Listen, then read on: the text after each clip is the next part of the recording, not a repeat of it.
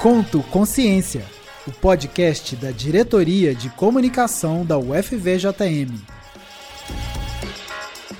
Ciência de um jeito leve e descomplicado.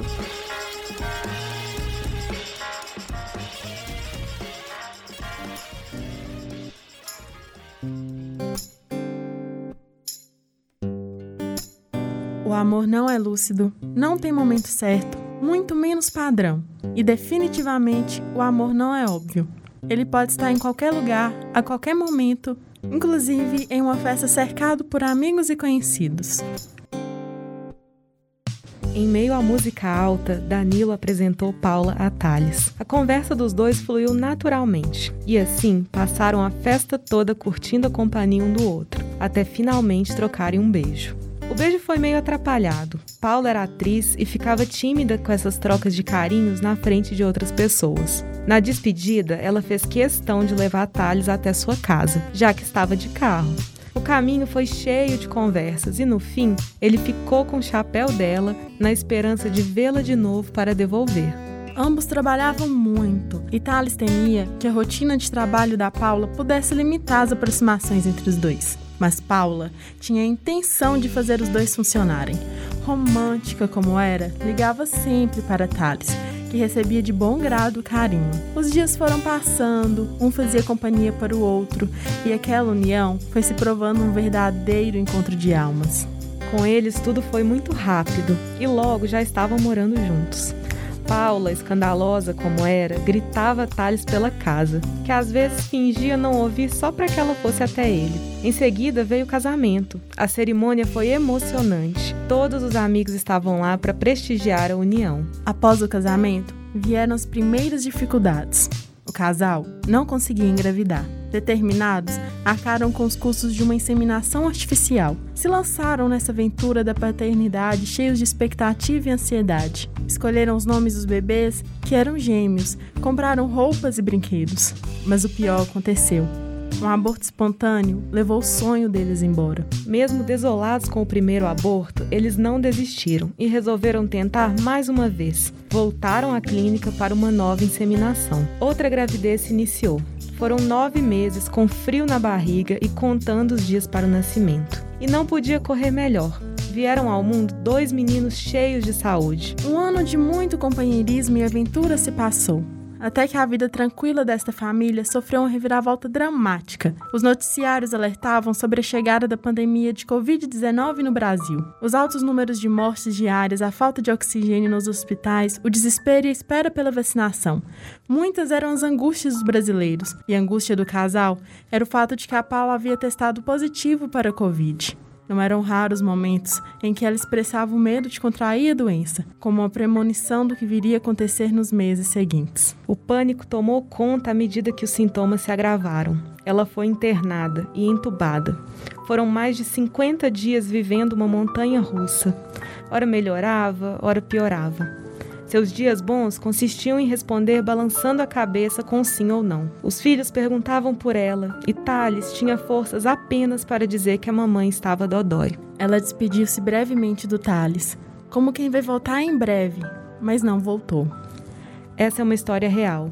Porém, essa não é a história da família da Paula e do Thales mas sim do Paulo Gustavo e do Thales Bretas. Os filhos Gael e Romeu ainda perguntam pelo papai Paulo, e Thales responde que agora ele se transformou em uma estrelinha. Como dissemos no início da nossa história, o amor pode ser muitas coisas, menos óbvio. E para muitas pessoas, ainda carregadas de preconceitos, perceber a sutileza do amor na sua forma mais pura é uma enorme dificuldade.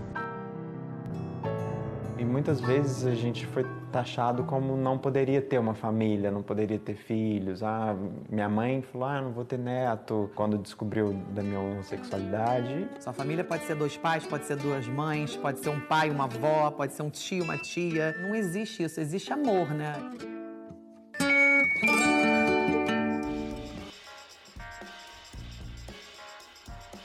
Fala pessoal, lá vamos nós para mais um episódio do nosso podcast.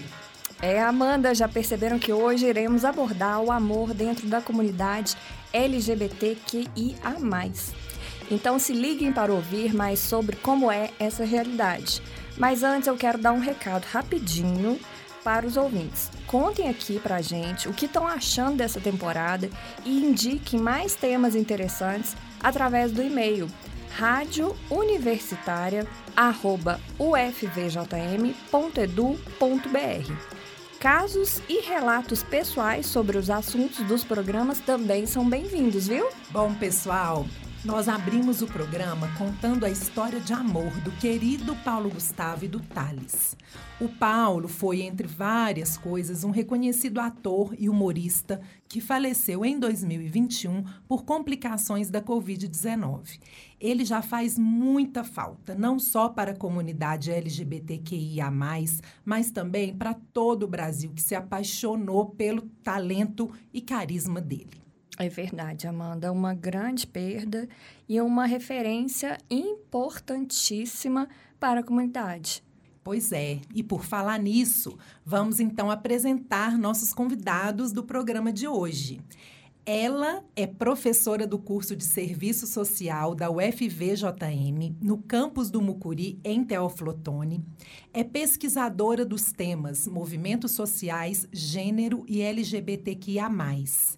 Hoje recebemos a professora Andréia Kelmer, que está com a gente lá em Teoflotone, está aqui online conosco, participando deste episódio. Seja bem-vinda, Andréia. Tá tudo bem com você? Tudo jóia. Olá, Amanda, Marina, a todas as pessoas que nos ouvem. Sejamos todos bem-vindas, bem-vindos aí e vamos seguir com o nosso programa aí. Vamos seguir. E o nosso convidado, que está aqui nos estúdios da Rádio Universitária em Diamantina, é aluno do curso de Letras da UFVJM no campus JK. É o coordenador da Aliança LGBTI, em Couto de Magalhães de Minas, e já participou em projetos artísticos sobre o tema.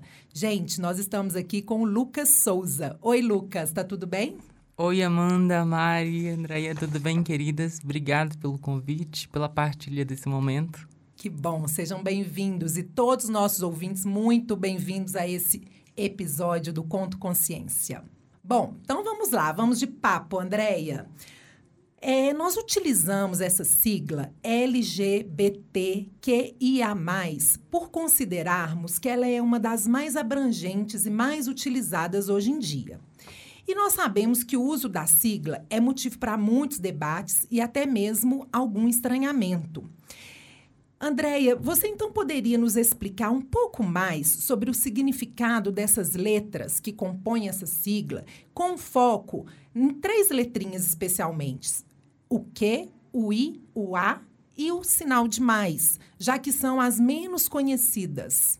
Bom, olha bem, essa sigla como você disse, tem polêmicas, tem questões internas e externas que de fato carecem de explicação, e existem cursos que duram assim semestre inteiro só para explicar essa sigla.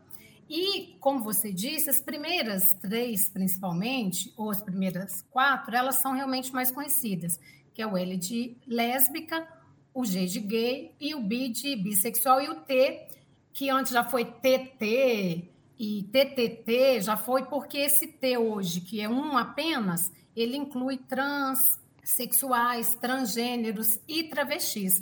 Então, na verdade, tem três públicos representados. E só esse T já é um universo de saberes e de vivências. E aí, você me pediu o Q, o I e o A. O que é o queer, ele vem de um movimento que não nasce aqui no nosso país, mas é um movimento que acontece nos Estados Unidos, em especial, onde havia um deboche, uma distorção do que é ser LGBT, no sentido de colocar este público em evidência a partir daquilo que se condena neste público. Então, era um escárnio sobre a vivência, a experiência, a postura, o modo de ser, a vestimenta, debochava-se de tudo. Essas pessoas que se revoltaram, que se manifestaram contra esta este deboche, esse escárnio que existia, resolveram se manifestar e não se, quiseram se colocar nas demais letras já existentes e aí nasce o movimento queer, que é esse movimento de revolta e também de resistência a isso. Só que o que, que eles fazem? Eles pegam o que existia de ruim e trazem para o seu discurso numa defesa daquilo que, se você vai rir do jeito como eu me visto, eu vou mostrar para você o orgulho que eu tenho em relação ao modo como eu me visto. Então, eles transformam aquilo que era visto como uma coisa muito ruim em algo que é extremamente positivo. Isso é um ponto. E o outro ponto é que eles, como não se identificam com outras é, com outras letras, eles são considerados, dentre todas as letras, aqueles que são os mais fluidos. Então, eles. É, ah, você é bissexual? Posso ser. Você é lésbica? Posso ser. Você é, gosta de rótulos? Nunca é o queer, ele tem uma liberdade maior em relação a essa denominação. Eu conheço pessoas que adoram se identificar como queer exatamente porque isso dá uma liberdade maior, tanto no conceito, na hora dele se explicar, como também na sua vivência. Isso é, traz para si ou imprime ainda mais liberdade também na sua vivência sexual. A letra I são os intersexos. A gente tem a Associação Brasileira de Intersexo, porque o I é intersexo. Então, antigamente, talvez as pessoas que tenham a minha faixa etária aí, que estão na base dos 50, vai lembrar que a gente falava, as pessoas falavam, quando tinha muito desconhecimento de intersexo, porque intersexo é algo muito novo, falava-se em hermafrodita. Não sei se vocês conhecem essa história, mas isso é, vem da mitologia grega, né? Lembramos. Isso, então, hermafrodita, que era aquela pessoa que nascia ao mesmo tempo, né? Com os dois órgãos genitais. Então, havia aí muita, muita polêmica em relação a isso, porque muitos médicos definiam e as famílias definiam, vai ser menina, vai ser menino, e cortava o órgão genital e amputava. Hoje a luta dos intersexos é muito, muito interessante, porque eles tentam dizer, olha, é a própria pessoa mesmo sendo um bebê, amanhã será um adulto e ela terá condições de definir a sua própria identidade, orientação, sua, sua sexualidade e também o seu sexo. Então, os intersexos trabalham aí nesse campo de desafio de dizer que não se pode definir para alguém a sua sexualidade, o seu gênero, porque ela não nasce como aquilo que era o previsto pela família ou pelos é, médicos e profissionais da saúde que vão lidar com aquilo ali. E a outra letra que você me pediu foi a letra A, não é isso? Isso mesmo. Que são os assexuados. Eu acho essa, dentre outras letras, porque a sigla hoje ela está bem maior, é, os assexuados é o que mais me chama a atenção. Porque eu participo de muitos eventos e vou em tudo que eu posso, estou em todos os lugares, principalmente porque é um tema que eu trabalho em todas as minhas disciplinas, e eu nunca estive com uma pessoa que se declara assexuada. Nunca, nunca. Em evento nenhum, eu nunca estive com alguém. Eu nunca vi, na verdade, agora, recentemente, acho que um mês, que eu vi um livro que tinha um capítulo que falava o que são as pessoas é, assexuadas, que inclusive me trouxe uma grande novidade, porque a impressão que se tem no primeiro momento sobre as pessoas assexuadas é que são pessoas que não sentem prazer, nem com objetos sexuais, nem com pessoas, nem do mesmo gênero, nem de outro gênero, nem da mesma identidade ou de outra identidade. E como eu não conheço mesmo nenhuma pessoa que se identifique, eu sempre ficava curiosa, querendo ouvir alguém, porque eu sou hétero e cis. Depois a gente pode até explicar um pouquinho o que é cisgênero, né, se houver a necessidade.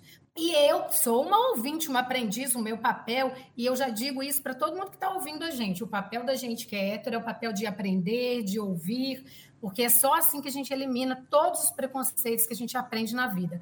E aí, o que, que eu li nesse livro sobre assexuados? Que eles podem sim sentir prazer.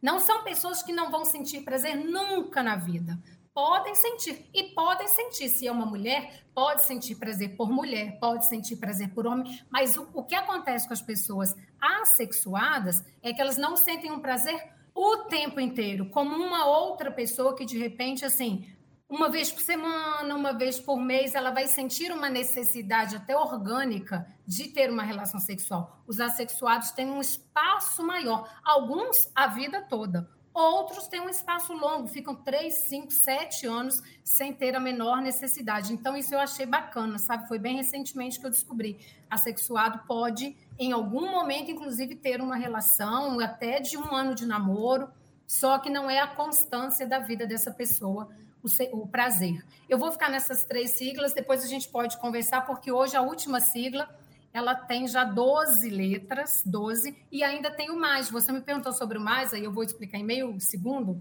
Isso, mais, eu estava querendo lembrar mais do mais. Gosto, isso, o mais é o que eu mais gosto, porque ele sempre diz para nós, eu que sou estudiosa, assim, não de gênero em si, mas de sexualidade humana, que é até mais amplo, a sexualidade humana é infinita. A gente ainda não conseguiu todos os limites, não conseguiu decifrar todas as possibilidades nossas. Vocês começaram a falar de amor em relação ao amor, em relação ao sexo sem amor, ao sexo com amor, ao sexo em relação aos pansexuais, aos transexuais, ou seja, em relação a todas as nossas possibilidades sexuais, como a gente ainda não conseguiu dizer assim, olha, agora sim, nós já descobrimos todas as possibilidades. Não há mais o que descobrir. O mais é isso. Pode ter alguma outra representação que amanhã vai entrar.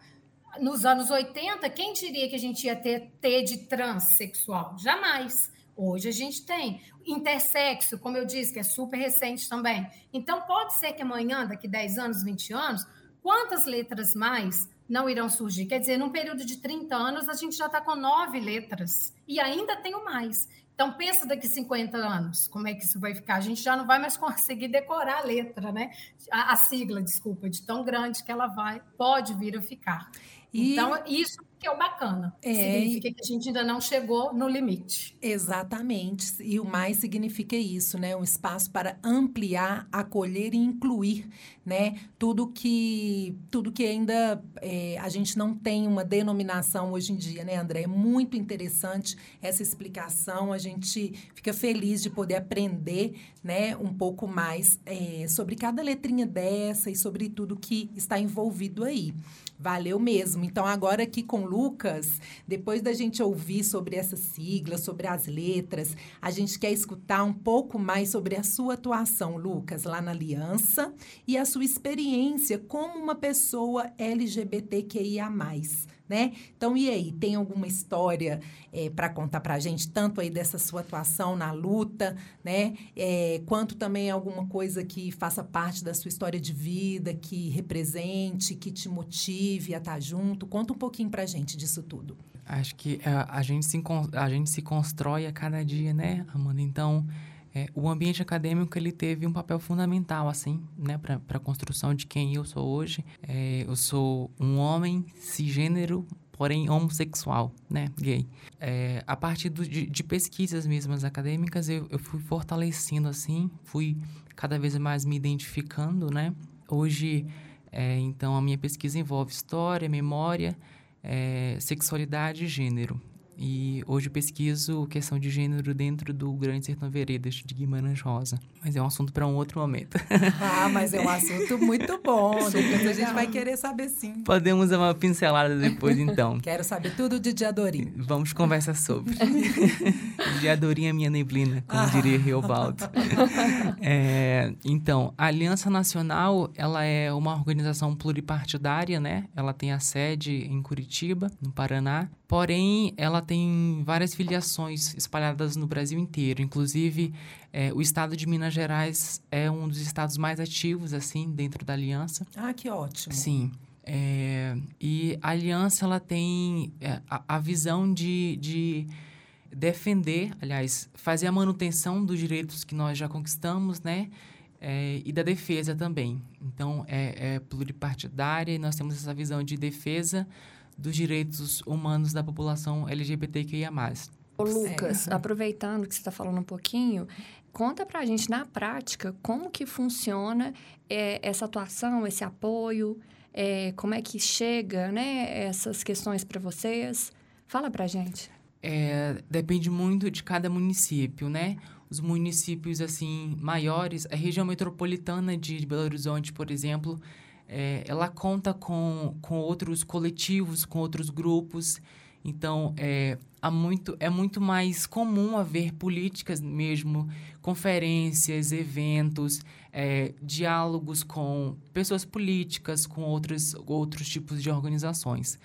É, em alguns casos de algumas cidades que ficam mais para o interior de Minas Gerais, já é um pouco mais difícil.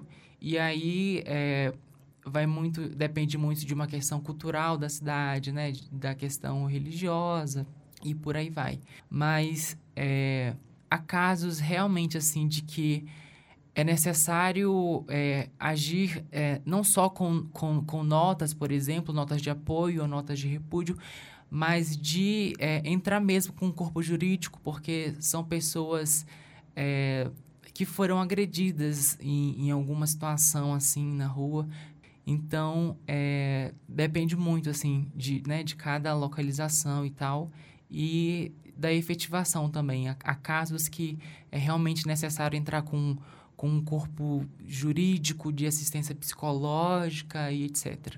Legal, e muito bom saber que a gente tem uma representação é, aqui em Couto de Magalhães, né, é, fazendo esse papel importantíssimo e muitas vezes, né, atuando onde o Estado deveria atuar e não tem dado conta, né, Lucas? Exatamente, Amanda. Só para é, complementar, é, às vezes algumas pessoas perguntam, né? E como é que fica as cidades que não têm a coordenação municipal, né? Nós temos a coordenação é, nacional, é, a estadual, que fica em Belo Horizonte, e as coordenações municipais. Aí já perguntaram, e se acontecer algum caso de é, homofobia, agressão em Diamantina, por exemplo? Podem recorrer à, à, à, coordenação de Couto de Magalhães de Minas, que a gente tem esse total, que a gente né, oferece esse total apoio, seja jurídico, psicológico e etc. Ah, que bom. Mais para o finalzinho, então, a gente vai voltar nesse ponto, viu, Lucas? É Beleza. muito importante. Para passar o contato, né, Amanda? Exatamente. Vamos. A gente não vai esquecer disso, não. Então, agora vamos voltar a bola desse jogo para a Andréia.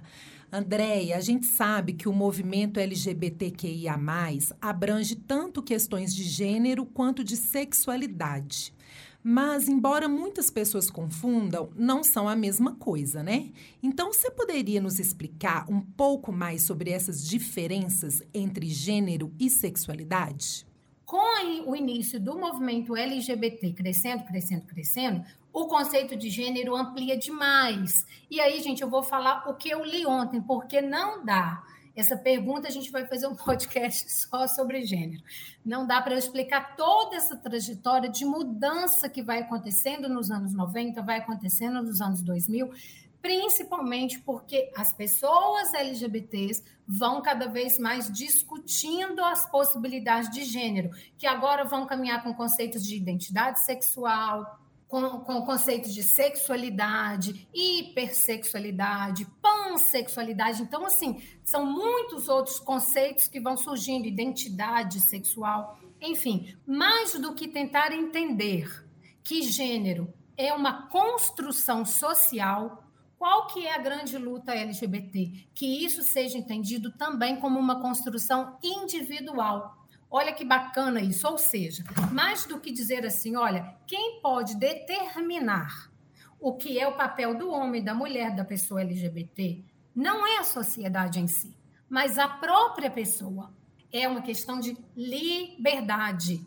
Liberdade. O Comitê Interamericano de Direitos Humanos diz isso também, já lá nos anos 2000, que entender que gênero é a possibilidade da própria pessoa dizer quem ela é, quais os papéis que ela quer exercer, como ela quer viver a sexualidade dela, isso significa liberdade. Então, o conceito de gênero hoje está bem mais atrelado à ideia de uma liberdade ampla de se falar da sua própria sexualidade do que estava no início. No meio desse caminho tem muitas outras coisas que fica para uma próxima vez. E sexualidade. Eu sempre digo assim, olha, eu sou uma estudiosa, já tem 30 anos, não de gênero, mas de sexualidade, porque enquanto gênero vai fazer definição dos papéis, das relações de poder entre os corpos e o que pode e o que não pode, e aí ninguém está me vendo, mas eu estou colocando aspas nesse pode, não pode, deve, não deve, em relação aos nossos comportamentos sexuais e em relação àquilo que é ser homem, o que é ser mulher, o que é ser. Se o gênero vai dar uma identificação, vai dar uma conceituação, né, vai falar o que é, a sexualidade humana vai ultrapassar isso. Ela é maior. Eu sempre digo que gênero está contido no campo da sexualidade humana. Então, a sexualidade humana é um campo maior. Quando você constrói políticas públicas para a saúde, o campo da sexualidade humana está ali. O de gênero aparece em alguns tópicos. Então, a sexualidade humana determina não só o que sou eu, o que é você e como eu vou me comportar, mas fala de política, fala de poder, fala de comportamento. A sexualidade, inclusive, trata de assuntos em relação à saúde, em relação à psiquiatria, em relação à medicina, em relação às ciências humanas, sociais, antropológicas, mas ambos falam de seres humanos que querem ser respeitados. Eu sempre digo que o ponto comum entre gênero e sexualidade humana é isso. A gente tem que estudar para entender que a gente quer ser respeitado naquilo que a gente define para nós. Nada melhor do que ouvir conversar com quem entende, né, para a gente aprender para a gente ampliar a nossa visão de mundo, inclusive. Né? Então, a gente acabou de escutar aqui a Andrea falando de liberdade individual, de é, questões mais amplas né, que envolve a sociedade e também de respeito, que é o ponto que une, né? principalmente, né, Marina, o respeito, que é um ponto que une uma coisa e outra. Lucas, emendando aqui uma outra perguntinha para você, o que a gente quer saber agora é como que essas questões, né, que envolvem LGBTQIA+, influenciam outras esferas da sua vida, como, por exemplo, o seu trabalho com a arte, que a gente sabe que tem. que pergunta maravilhosa. então, eu não sei se eu me descobri primeiro, assim, enquanto pessoa, ou depois na arte, ou se foi um encontro, assim, das duas coisas. Mas é, foi muito aleatório, eu digo que foi aqui dentro, eu sempre vi alguns movimentos dentro da universidade, né, se fortalecendo e tal. E a, a Andrea falou sobre o hemafroditismo, né, que hoje a gente já não usa mais essa nomenclatura, é a intersexualidade. Mas dentro do, do, do campo artístico, literário, essas questões aparecem e de maneira é, o que a gente chama de linguagem poética, né?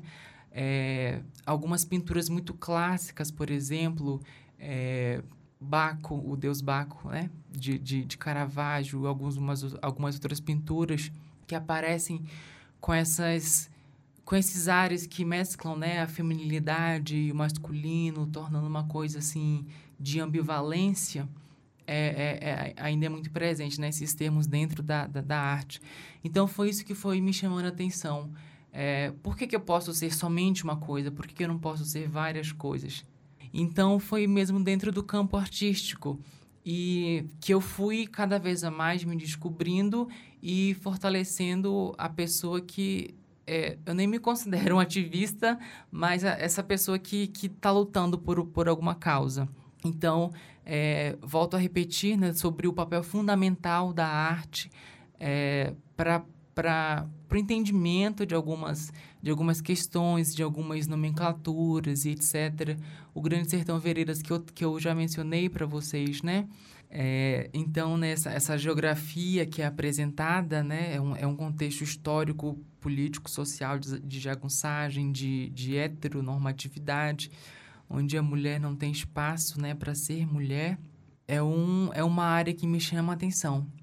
Muito interessante escutar isso, essa é, ouvir é, e a gente ver como que a arte está perto e próxima do, da vida. Completamente. Né? Completamente, completamente da vida, do amor e do respeito que a gente está falando aqui, que faz parte dessa luta. E aí, retomando essa questão do respeito, né? Lucas comentou aqui que a gente vive, infelizmente, no país que mais mata pessoas LGBTQI.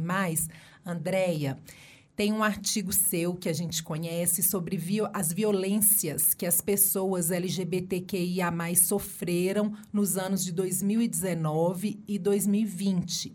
Nesse artigo, você afirma que, além da violência ter crescido, a resistência também cresceu. Como é que isso aconteceu, Andréia? Fala um pouquinho para a gente sobre o crescimento da violência, mas também da resistência. Olha, em relação às violências, é, eu pego um, o Instituto Gay da Bahia, que o Lucas citou agora há pouco, e pego também a ANTRA, que é a Associação Nacional de Travestis e Transsexuais, também que existe já há 22 anos. E esses dois grupos, né? A ANTRA é uma associação, mas esses dois fazem relatórios anuais. Na verdade, a ANTRA faz até trimestrais e sempre estão publicando. E então lá é que eu busco esses, esses dados e a gente viu uma coisa interessante que houve até uma diminuição. Como é que eles interpretaram essa redução nesse pequeno período da violência ou das violências? É, primeiro, a pandemia que levou essas pessoas para casa. Então, quando elas estão na rua, principalmente o grupo T, né, que é o grupo que mais sofre. Na verdade, as pesquisas que mostram que a gente é o país que mais mata, já é o quarto ano que a pesquisa é, diz isso, que a gente mais mata no mundo, no mundo inteiro. Nós temos esse troféu horroroso aí. Nós somos o país que mais matamos e quem que nós mais matamos? A letra T. Nós matamos travestis, transexuais e transgêneros. E essas, principalmente as travestis e as, as pessoas trans de modo geral, elas que estão mais ali expostas é, no trabalho que elas exercem no campo da sexualidade. E isso a gente sabe, né? Pobreza leva muitas vezes a isso. E esse público, infelizmente, tem muita condição, tem muita dificuldade de conseguir trabalho, e aí é uma história mais para a gente conversar outra hora. Mas como esse público está muito exposto, com a pandemia, ficando mais dentro de casa, houve um períodozinho em que houve uma redução. Então, o Grupo Gay da Bahia fez questão de ressaltar que não significa que eles se sentiam mais protegidos, o número de suicídio não diminuiu entre essa população. E aí, o que, que aumentou? A violência dentro de casa. No período em que eles mais ficaram reclusos, aumentou a violência aumenta o suicídio e, e, diminui um pouco a violência externa, mas não porque ah, está tendo mais proteção, nós estamos matando menos, simplesmente porque elas não estavam na rua. Então não tinham onde encontrá-las para matá-las. Então, neste período que nós estamos vivendo, nos últimos anos, nos últimos três anos em especial, a gente tem percebido, por parte da militância LGBT, em alguns eventos que eu estive, agora de forma mais online, lideranças que estudam, lideranças que militam, pessoas que estavam nos eventos que eu participei. Então, eu também passei a acompanhar esses movimentos nas redes sociais e em todos esses espaços eu percebi que as falas, elas são falas é, muito homogêneas no sentido, é, em relação a duas coisas. Primeiro que, nesses últimos três anos, é, como há um discurso de defesa pública em relação a se ser homofóbico, e aí muitas pessoas se sentiram assim mais à vontade. Isso é o que eu tenho ouvido. As pessoas que não gostam, que violentam pessoas LGBTs, se sentiram mais confiantes. E uma coisa gravíssima, mas que também tem sido muito dita, se sentiram mais certas da é, impunidade. Então, há um sentimento. Então, isso aumenta a violência. Para responder a uma outra parte, né? A primeira é essa questão familiar, que aumenta muito dentro de casa, mas também aumenta porque parece que é uma permissão agora, sabe? Algumas pessoas se encorajaram mais nesses últimos anos. Agora, em relação à resistência, olha, isso é histórico, gente. Quando você fala de mulher, quando você fala de indígena, quando você fala de pessoas negras, em quais são os momentos onde as resistências se dão de forma mais visível e mais intensa. Quando é que a resistência acontece? É quando existe maior opressão. São nos momentos de maior opressão, são nos momentos de maior dificuldade em se fazer sentir ser humano, porque nós estamos ainda, ano 2022, precisando a gente provar que é ser humano, não é? Quando você levanta uma placa, vidas negras importam, nós ainda estamos aí, dizendo que essas vidas importam. Olha onde a gente ainda está, infelizmente. Então, quanto mais a opressão, quanto mais a violência, mais a resistência. E a resistência ela vem em várias frentes. Primeiro, os novos coletivos estão sendo criados a todo momento, novos grupos, inclusive de profissionais. Agora, na pandemia, muitos profissionais da saúde, psicólogos, é, passaram a atender de forma gratuita pessoas LGBTs que estavam à beira do suicídio. Houve também coletivos de jovens das periferias, isso eu tenho que fazer essa menção e elogiar demais, até nesse campo da arte que o Lucas citou, como isso cresce nas periferias, em coletivos de periferias, de jovens LGBTs que criaram grupos de resistência. A gente tem hoje na internet para a gente acompanhar. Agora a gente vai ter eleições. A gente tem o voto gay, né? Ou, ou, ou e-voto, ou acompanha o voto. A gente tem várias, vários grupinhos já para votos LGBTs, para é, incentivar pessoas a votarem, elegerem pessoas LGBTs também estão no campo político. Isso amplia demais. Desde a última eleição para essa, eu vi que aumentou demais. Isso também é uma forma de resistência, né, de estar nos espaços políticos e públicos para resistir. Esses são alguns dos exemplos. Agora, houve muita coisa, quer dizer, nem na pandemia se consegue silenciar aquilo que não é para ser silenciado que é o direito à vida. Em síntese, é o direito a viver. É isso que nós estamos reivindicando aqui hoje. Eu acho que essa é a síntese desse programa. Estamos defendendo o direito à vida. E eu queria só fazer uma, uma ressalvazinha pequenininha. É, eu nunca vi na pauta nem das mulheres, nem dos indígenas, nem das pessoas LGBTs, quando vão para as ruas, levantam seus cartazes, assim, a gente quer que você me ame, você tem que me amar, você tem que gostar da forma como eu me visto, você tem que gostar da forma como eu troco afeto. O que você precisa é respeitar, é entender que, como ser humano, se você se define como cristão, é respeitar a liberdade do outro. O outro não é você. E o outro não tem que seguir as suas regras. E você não, tem, não quer seguir a regra do outro, quer? Então, eu acho que essa é a grande essência. As nossas pautas são pautas de respeito, de direito à vida e à liberdade. É isso.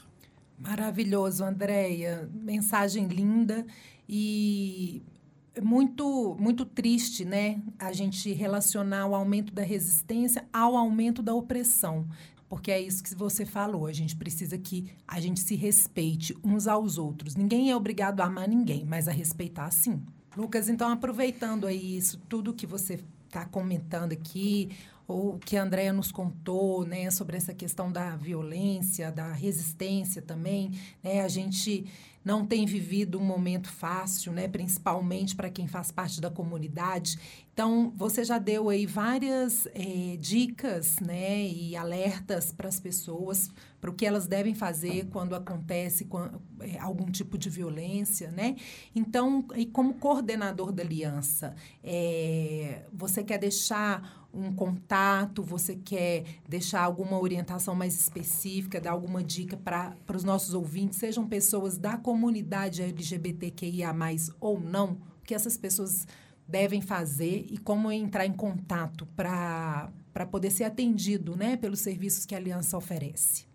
Então, em relação a boletim de ocorrência, por exemplo, hoje também nós temos as delegacias virtuais, as pessoas que sofrem qualquer tipo de crime, na verdade, né? Mas já que nós estamos falando sobre crimes LGBTfóbicos, é, faça print, é, copie o, o, o link de algum comentário que foi feito a respeito sobre você, de alguma de algum tipo de piada, de algum tipo de violência, faça o boletim de ocorrência de forma online também. A gente tem é, essa forma de, de defesa, de amparo, mas se tratando da aliança, a gente está nas redes sociais, é, nas proximidades do Vale de Jequitinhonha, né? Lá em Couto, Couto de Magalhães, no Instagram, arroba é, e no Facebook, Aliança Couto.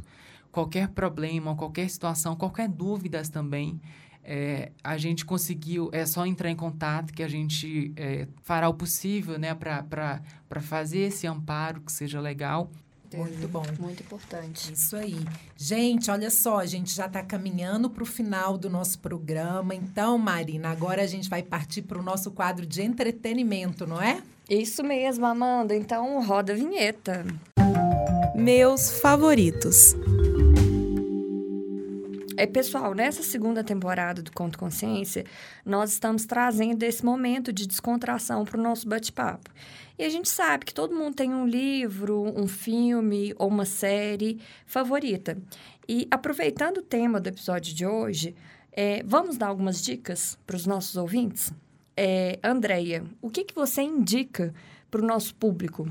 E pessoal, olha, em relação a indicar, é um sofrimento para mim, porque tem tanta, tanta coisa bacana. Recentemente eu estive num evento e uma pessoa disse assim: ai, mas tem tão pouca coisa publicada, tem tão pouca coisa escrita. Eu não estou dando conta, eu não estou dando conta de tanto material, porque como eu fico é, conhecendo as pessoas e pedindo material, que eu sou a que mais pede, não tenho vergonha nenhuma de pedir, porque eu acho que a gente vai pedindo e vai aprendendo, né?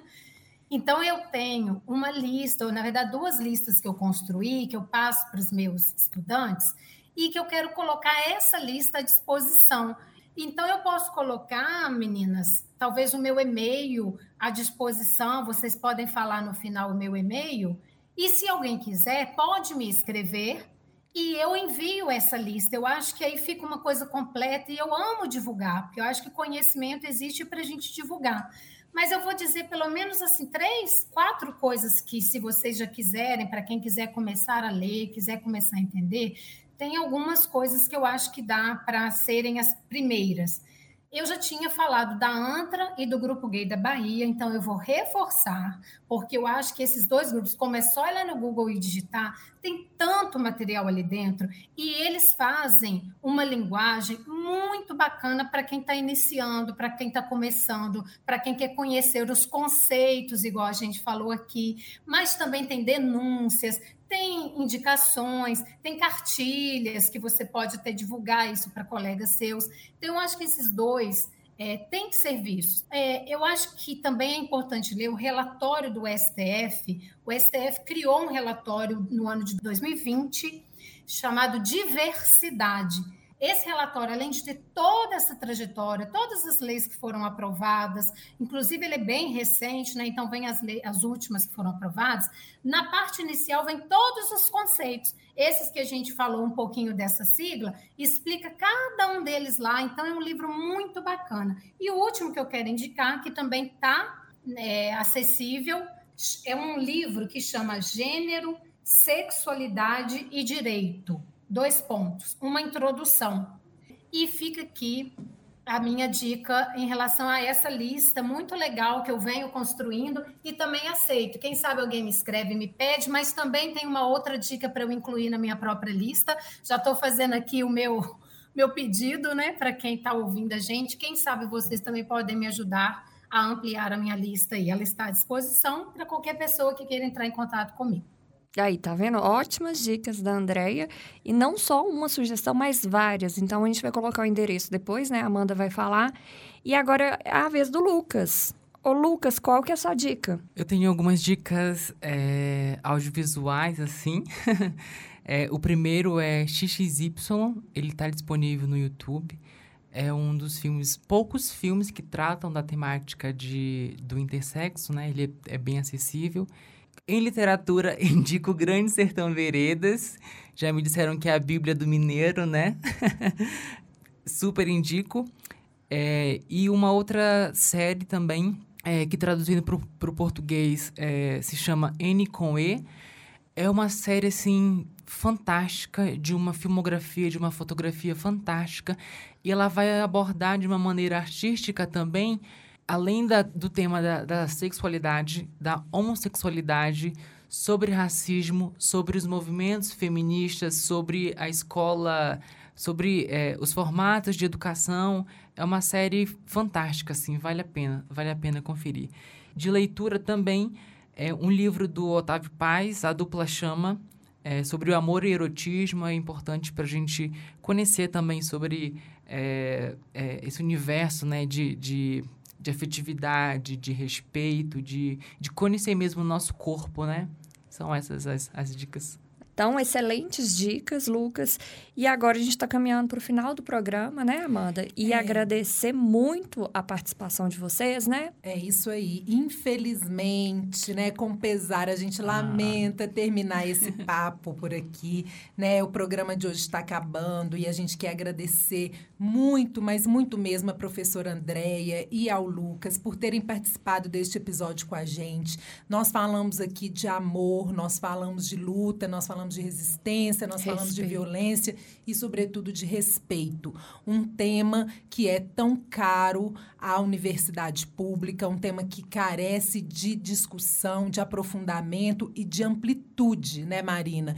Então Verdade. a gente fica feliz, né, em o Conto Consciência, o podcast de divulgação científica que é produzido aqui pela Diretoria de Comunicação, trazer um tema tão importante, né? Então, muito obrigada, Andréia, Lucas, né? Foi bom demais a gente aprender coisas novas e divulgar é, conhecimento sobre esse tema. Amanda, Mari, queridas, muito obrigado pelo convite. É, não sei se, se é possível é, imaginar, assim, da importância de eu estar aqui. Eu sempre falo da importância de, de, de ocupação de alguns espaços, né? Então, para mim, um ribeirinho que saiu lá do norte do Brasil, estudar em uma universidade federal e está hoje aqui no podcast falando sobre resistência e orgulho da população LGBTQIA+, é mais uma vitória, então, gratidão, gratidão pela partilha e gratidão por dividir este momento também com a Andrea. Eu quero parabenizar demais, eu não posso terminar sem falar isso. Parabéns a vocês, meninas às estagiárias de vocês, a toda a equipe. Eu quero deixar aqui um grande abraço virtual para vocês, para quem está ouvindo a gente. Espero que a gente cresça nesse tema, que a gente aprenda e que a gente dê, se encontre-se no mundo para a gente se dar a mão e construir um mundo de maior respeito.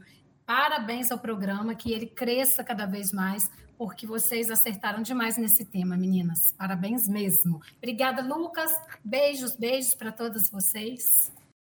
Você, nosso ouvinte, para saber mais sobre os projetos, as dicas, é, tudo isso aqui que o Lucas e a Andrea falaram, citaram durante esse episódio, acesse os nossos links no site do podcast, dentro do portal da UFVJM, que nós vamos deixar tudo lá prontinho o e-mail da professora Andréia, o contato da Aliança de Couto. Nós vamos deixar tudo lá para vocês acessarem, se informarem e divulgarem também. Você acabou de ouvir Conto Consciência, um podcast produzido nos estúdios da Rádio Universitária da UFVJM, coordenado pelas servidoras Amanda Tomás Monteiro e Marina Lindsay dos Santos, com a participação das estagiárias Lara Rodrigues Pinheiro e Suelen Alves de Souza. Revisão Daniela da Conceição Andrade Silva. Você pode ouvir nosso podcast no Spotify, Amazon Music, Google Podcast e outras plataformas. E também pode pedir para o Google ou Alexa dar o play, tá?